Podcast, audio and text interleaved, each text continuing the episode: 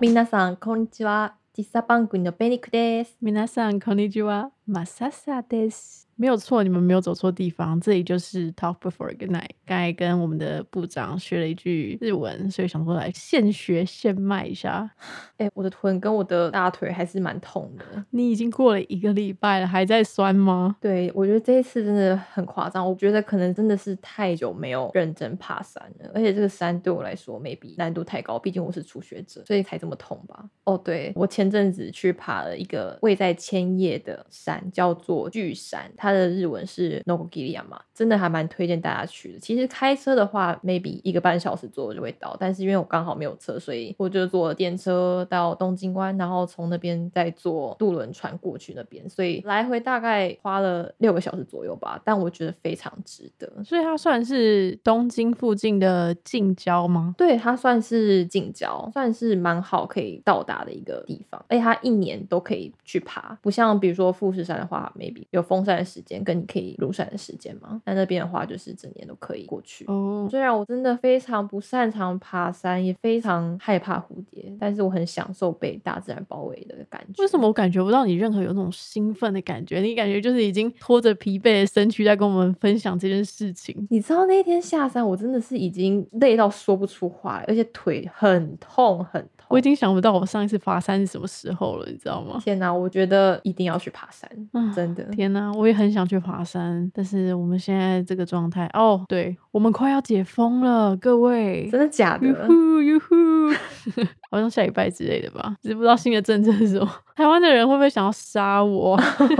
大家都有一段时间要熬。我们也熬了一年多了啦，说实在话的，对啊，从去年开始，很羡慕你们还可以去爬山。虽然没有说到真的完全已经稳定下来，但是大家的生活有比去年好很多。嗯，你不觉得时间过得很快吗？我自己想一想，我都已经忘记我到底来了几年了。每次人家问我，还没数半天，这样算一算，我今年来这里已经是第六年了耶。真的好快哦！你还记得你当下要出发之前的心情是怎么样吗其？实我出发的当下，并没有真的觉得我要离家了，毕竟我爸妈就是他们跟我一起过来这里一个礼拜。哦，但是怎么讲，朋友都在台湾，然后没有办法再像以前那样说见面就见面。真的，说真的，还是蛮感伤的。但是我从小时候到大学毕业为止，我都是一直住在家里的，哦，所以这对我来说是一个非常新的开始。完全可以理解。我不一样，因为我大学是有去外县市嗯读书，然后住住在外面。所以比起舍不得，更多的是期待，是很向往。天哪，我终于拥有一个人的生活，拥有一个人的家，终于没有任何人在管我，叫我几点回家，什么都没有。所以我是非常开心的。哦，对啊，你还记得你当初离开家的时候是什么样的心情吗？我记得我当下的心情是很复杂的，因为对我来讲，就是出国读书是我很久很久的梦想，是从真的是国中就一直有一个这个想法，所以这一天终于要到了，其实是很开心也很期待的。嗯，但是当真的日子越来越逼近的时候，就会开始有一点很不想走的那种感觉，就觉得前方的路好未知哦，又要离开家人，去一个真的很远很远的地方，坐飞机要坐十五个小时才会到的地方。嗯，所以你那个时候带了什么过去啊？我记得你带了非常多东西，而且因为我还有帮你准备出国的要准备的东西的清单。对，我记得你那时候真的就是把一个列表，没错，我帮你用个列表。哦然后列的真的是很细很细。我讲实在话，我真的现在想起来，我就觉得哇靠，我怎么有办法带这么多东西？两箱满满的，再加上一个手提箱是塞满的状态。我的细到什么，就是卫生纸、卫生棉这些都有带，然后延长 线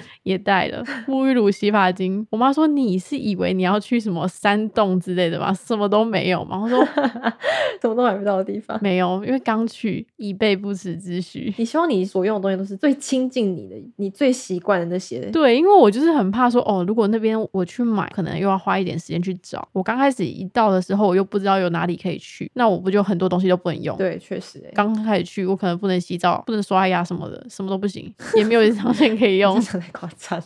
你那时候带很多东西吗？还是你其实没有没有带什么？你知道吗？我觉得我带的东西蛮少的，毕竟其他都可以在那边买到嘛，所以我只带了枕头跟一些盥洗衣物。哎、真的，枕头我也带了枕头，对，没有枕头怎么可以？真的。枕头超级重要的啊！你，看，哎、我真的很屌，我真的带的东西至少有超过五十样以上，我还有办法装枕头、 哎我的天呐！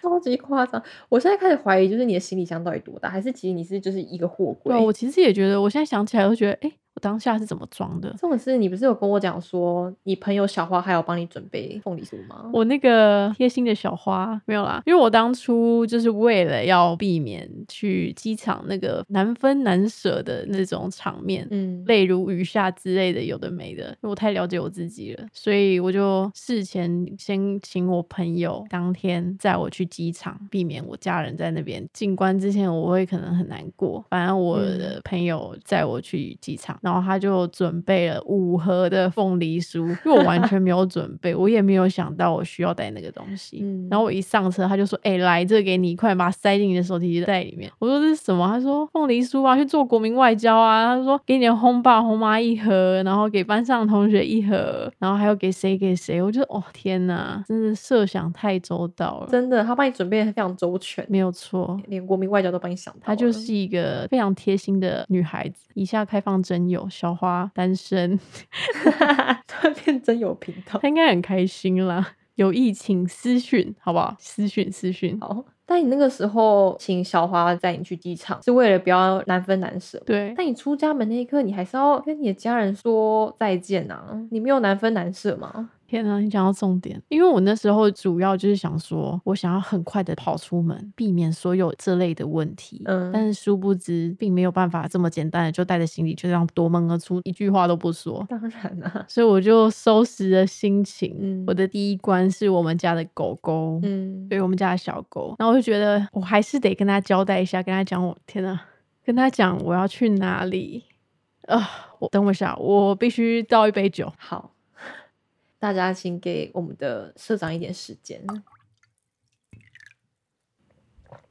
啊，OK，感觉这一段要讲完，我可能会把一支酒给喝光。好，没关系，反正就是嗯我必须要好好的跟我们家的狗交代一下。我光这个过程，把它抱起来跟它讲，再把它放下来，然后边讲边哭， 它可能觉得很莫名其妙，我到底在干嘛？ 到底在哭什么？对，反正就花了十五分钟。嗯，然后终于背上包包离开我的房间了。然后下一关就是我阿妈，哦，你也知道，就是我跟我阿妈很嗯亲，从小、因为我第一次来加拿大，其实就是我阿妈带我来的。嗯，然后也是因为这样的嗯机会，所以我让我觉得，哎、这个是一个不错的地方，我以后想要来这边读书。嗯，我本来是就是用一个很开心的口吻，然后跟他讲说，哎、我要出门了，嗯然后就抱一下。嗯，但是你知道，抱一下就是会有一些很复杂的情绪出现，当然啦、他看着我的时候，他自己也是眼眶红着。我觉得这个是最难的吧。然后我爸妈就稍微还好一点，因为对我来讲最难是阿嬷那一关。你们彼此都要故作镇定，跟对方说再见。，对，因为你知道老人家嘛，嗯就是他会一直跟你讲说啊，出国读书很好啊，出去看看啊，然后要小心啊什么。嗯但是我是觉得啦，幸好我第一次出门的时候是真的是叫我朋友载我去的，因为我觉得那个场面如果在机场的话，应该会更惨烈。应该会迟迟无法收拾你当下的情绪。我记得我跟我阿妈说完再见之后，接下来的事真的是基本上就是提着行李夺门 而出，跟我爸妈真的就是很简单的讲几句话，哦、我要走了哦，拜拜拜拜之类的。搞得好像是你只知道就是出门去买个东西对一，样。我就觉得我的情绪已经快要收不住崩溃了了。大家觉得说，哦，好像没有必要这么感伤吧？你干嘛这么感伤？嗯就是在我妹眼里，可能也会觉得我真的太疯狂了。但是我本来就是一个很非常感感性性的的人，人在某些方面，嗯我的那个水龙头是在碰触到有一些些点的时候，就会没有办法关起来。我真的没有办法想象当下的空气有多凝结。而且你知道，狗再加上阿嬷这两个组合，哈、哦嗯 真是足以可以让我出不了国门。最难最难的一关。真的是很难哎、那你有没有闪过一个念头，是你当初很后悔决定说你要离开他们，然后去加拿大念书？没有哎、我从来没有真的后悔过，因为就像我讲的，来这边就是我一直很想要的一个一个目标，一个梦想。嗯，其实没有觉得说哦这边是多么美好或比台湾好，就只是这是一个你很想要一生中一定要做到的事情，嗯并没有想要在这边哦有多好的成就，但是就会希望可以达到这一个目标。嗯而且我也是好不容易才真的顺利的出国，中间有很多的踌躇不前啊，不确定要怎么往前走的那种感觉。嗯所以终于出了国之后，就觉你得跨出那一步了。对对对，就是希望自己可以达到自己来这边的目的，学到东西。嗯你呢？你有后悔过吗？我没有后悔过决定来这里这件事情。其实说真的，我觉得自己是蛮有行动力的人，会决定来这里。一方面当然是想要增进自己的一些日文啊，二来就是我太想要自由了，所以我觉得无论如何我都一定要申请上学校。哦我申请了两间，然后第一间没有申请上的时候，其实心里是非常忐忑的，我很担心，如果我第二间也没有申请上的话，要怎么办？哦真的，但我申请上了，过来了。我也从来没有想过，我念完书之后还会继续留下来工作，这都是意料之外的，就走一步算一步嘛。我觉得我暂时还会继续待在这边走下去，只是怎么讲，比起这些，更多的是你回到家之后那种寂静，会让我自己显得格外孤单。。对，没有错你。知道那种感觉是，有些时候你会很想要找一个人陪，但是你又发现有些人不能找，有些人不该找，然后有些人 maybe 找不到，什么样的人不能找，什么样的人不该找？应该是说不能找是，你可能非常想跟一个人通电话，但你就会很担心说，哎、他现在是不是在忙？他是不是刚工作完回到家很累，不适合就这样这么唐突的打电话给他，跟他讲一句话，所以不想打扰到他，我就决定，好吧，那对，是真的，对啊很常会有这种时候，不想打扰到别人。对，我不想要把自己的这个情绪加注在他身上，所以我就决定，好吧，那不要打好了。然后不该找的时候，有些时候你可能发生了一件事情，你觉得 maybe 你自己没有办法 handle，需要一个人帮忙，但是你就突然觉得说，我们彼此平常也不是那么常会联络的关系，那我突然联络他了，他会不会觉得说你是那个有事，你是有事情才找他是吗？，对，就莫名其妙，就是我们交情也没那么好啊。那你现在有事你才来有求于我，所以你才来找我。我不想要让人家觉得说我是那种你有求于我的时候才来找我那种人，所以我也放弃。嗯，还是自己就是默默把这件事情解决。那什么是找不到呢？就像是现在因为疫情，我没有办法见到我最想要见的朋友啊、家人啊，所以这些种种的原因加起来之后，更让我显得 right now 我就是一个人，有点孤单。我觉得那种孤独感是在夜深人静，又或者是当你一个人回到家，发现没有人在等你的时候，那种感觉会特别的浓厚。。对，因为你以往在家里，回到家总是会有人，嗯会有人讲话，嗯又或者是有人在家里等你，然后或者是说有人在那个地方，只要有什么事情，你知道说你就是可以找他们来帮你解决的那种感觉。嗯一种依靠感，一种归属感，就是要怎么去在一个新的地方，然后找到属于自己的归属感，其实是出国留学很需要去学习的一件事情。嗯对我来讲啦，有时候我会觉得花了蛮长一段时间去找到让自己可以比较适应的生活模式，可能是因为我学业都还蛮忙的，所以我没有特别想家。但是、嗯这样想起来好没良心啊！但是我想到的都是我们家的狗。嗯我每次跟我妈视讯，然后就叫我妈拍我们家的狗给我嗯看，然后我就会透过那个电话，然后一直在跟我们家的狗讲话。然后我就想说，我出生，然后就想要看它有没有反应，还记不记得我，我就说它会不会忘记我了之类的，你知道吗？我有时候是看着他，其实我在电话另外一边，我其实有点就是很难过，然后在掉眼泪。他知道吗？但是我就是就又故作镇定，然后继续跟我妈讲电话这样子，嗯因为我自己觉得很白痴，就是就只不过是一只狗，但是对我来讲就是很难。我觉得我们这一集会有很多情绪无法控制的地方，请大家多多包涵。我就是一个，我就是一个这么感性的人，我妹都觉得我有病。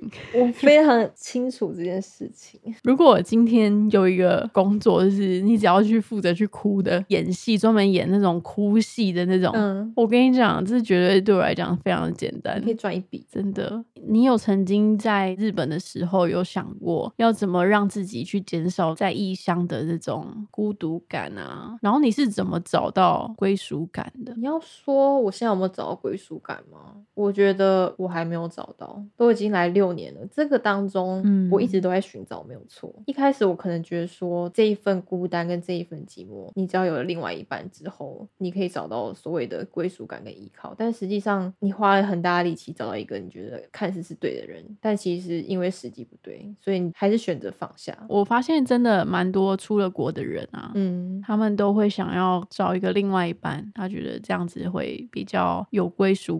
对有些人来讲是适合的，有些人来讲反而是一种压力。对这个过程中，让我觉得或许我的想法并不是那么正确，因为我们只是看似在追求那些可以弥补心中的空虚跟寂寞，但实际上我就只是把我的期望有点像是施压在对方身上而已。嗯所以你要说有另外一半之后就可以找到那一份归属感跟依靠吗？我觉得其实也不是。但有一部分可能也是你找的人是不是那个可以让你有归属感跟依靠的人吧，所以跟人可能也有一点点关系。这是一个非常复杂的问题对。我只能说，所有的事情都需要天时地利人和，那真的不是我能决定的。我能决定的只有怎么样让自己好过一点。让自己的生活丰富一点的话，可能就比较不会有孤单感吧。对啊，就是想办法去充实自己吧。当然，我的意思不是说，呃，把所有心力都放在工作上，并不是，而是花更多时间面对自己。，对，出国留学，其实在很多人的眼里看来，就是一个好像很幸福啊，然后对有些人来讲是遥不可及的，嗯这是我必须承认的。所以我也觉得，哦，我很幸运，我的家人可以这样子资助我，让我来到这边。但是这个过程中，其实有很多东西是我们必须自己去处理、学习的。嗯，以往我们在家里，你就知道说这个东西坏了，嗯去找谁，谁会帮你处理；这个东西不懂，去问谁，谁会帮你弄。你今天就算出了车祸，你打一通电话，家人就在你身边了。对，在这边，you got nothing，你只能靠自己去认识你自己的交友圈，让自己的生活更丰富，你才会觉得你属于嗯稍微属于这个地方。但其实有很多时候，我走在路上看到那些人经过我，当下的感觉已经是 maybe 我本来就不属于这个地方，所以我为什么要感觉到寂寞？我曾经有，这听起来好负面哦！天啊，我们这一段真的超负面，但是这是真的很真实的留学生的心情，好吗？大家就是你在一个很热闹的聚会当中，嗯旁边大家都很开心，你当下其实你也觉得很开心，但是你的心里突然有一种很孤单的感嗯觉。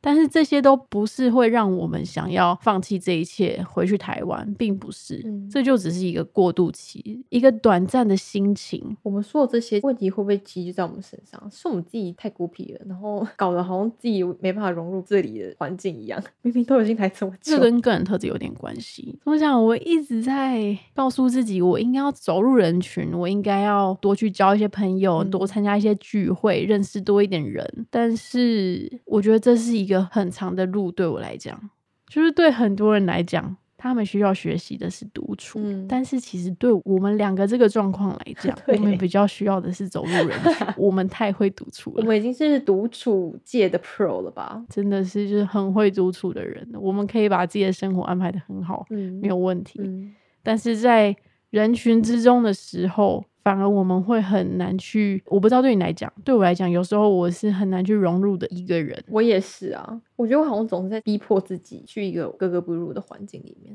假装我已经融入他们，但其实当我离开那个环境之后，我发现我什么都没得到，嗯是一种呃失落感但。是至少你尝试过啦。对我努力，对，我觉得这个努力的过程很重要。嗯，至少我们不哦是自己一个人待在家里，然后自己耍孤僻。对，就我大学的时候嘛，我是在别的城市自己住外面，但是你还是觉得说你好像就在不远之处，想要朋友来找你，朋友开个车坐个车就可以来找你了。对啊然后你如果今天啊烦了，想回家了，不想弄东西了，你就搭个车回回个家，两个小时、三个小时就到了。嗯但是在这边不一样，你就是。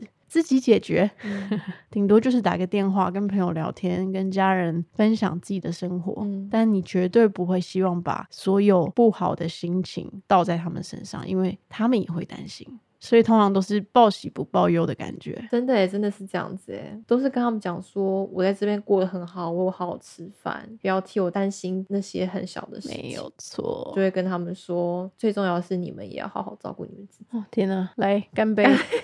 这些就是我们所经历的东西，我们所感受到的东西，我们今天跟大家分享，绝对不是什么特别欢乐的内容。可能对有些人来讲听起来很沉重，然后觉得你们好像在无病呻吟。嗯，但是这就是我们最真实的感受。这个情绪实在太复杂了。其实说真的，要把它讲出来也是花蛮长一段时间的。其实选择出国是一个很勇敢的事情，你知道吗？这样想起来，你要放弃所有你在台湾拥有的一切，嗯你，要走出舒适圈，你要离开朋友、家人，寻求你的目标。嗯然后你要很努力的在一个不属于你的地方生存下来，并且融入这个地方。嗯现在想起来，自己好像真的做了一个什么蛮了不起的决定，，我觉得是啊对不对我？都有一种没想到我自己可以走到现在这一步耶。哎、真的耶！对啊，现在想想就觉得哇，自己经历了好多哦、当然，那个路途中有很多的贵人啦，这我们后面可以再来聊。但很多人他们也不想跟自己过不去，所以决定回去啊。哦，对，但是我们留下来，对，这个路途中真的是在跟很多人说再见，真的。很多人都回去了，嗯我觉得这也是一种很寂寞的感觉，是哦，你觉得你在这边找到一个看着朋友一个一个回去，对不对？对，好不容易我们在这里找到一个相处起来非常舒服的朋友了。但是当你正开心，觉得你找到这一个朋友的时候，他跟你说他决定要回去了，你就会觉得，我完全懂这种心情，我也经历到了。你就会觉得天哪，就是在一直在考验我啊！这一趟旅程就是一直在考验自己，到底可以走到哪一步这。件事情提醒我一件事情，就是我在这里有一个朋友，嗯他就跟我讲说：“哎、所以你之后的计划是什么？你会回去台湾吗？”嗯我说：“哦，我当然希望可以在这边找到工作这样子。”他就说：“所以你确定吼，你不会回去吼？”我就说：“你干嘛这么迫切想要知道这个结果？”他说：“没有啊，因为你知道，从我来到现在这么多年了，我的朋友一个一个走了，然后你要不断的去送别人回去，嗯那种心情真的很复杂。嗯他说他到最后已经有点不想要再交新的朋友了，因为那些感情，你那些付出的感情都是真的对，但是到最后都变成没有任何东西，因为大家都回去了。嗯，然后你要再去认识新的朋友，那种感觉。这好难哦。但我非常认同你朋友的说法。所以我希望我不会辜负他，就是我至少我会努力的留下来，为了我自己，也为了我身边的朋友们。 这样很好，我觉得他一定会非常开心。真的在异乡可以找到聊得来的朋友，有共同兴趣可以分享的朋友，这真的是天上掉下来的礼物。非常的不容易，反正今天这一集就是想要跟大家讲一下，我们应该是我们离开台湾时候的心境吧。对啊，跟我们 right now 现在在这里所感受到的没，有错。小总结一下，就是我们追求梦想所付出的代价，其实就是一种你回到家的那份孤独感，少了有人在等你的感觉。但是那就不是什么东西，那就只是一个过程。You will get through it 。成长的代价。对，成长的代价。我觉得我们应该要给听到目前为止的人一个掌声，你知 道吗？对啊，这一集 因为我们中间已经就是已经沉重到一种他们可能已经没有办法入眠的状态了。沉重到我自己都已经语塞，讲不出话来。我发现我喝了酒又更感性的感觉了。但是我觉得你今天情绪算是有在掌控之内。讲到我情绪失控这种东西，问我妹最准了，毕竟她就是常常让我情绪失控的人。不是我很想她或什么的、哦，是她她都会做一些很白目的事情，所以我常常在她面前情绪失控。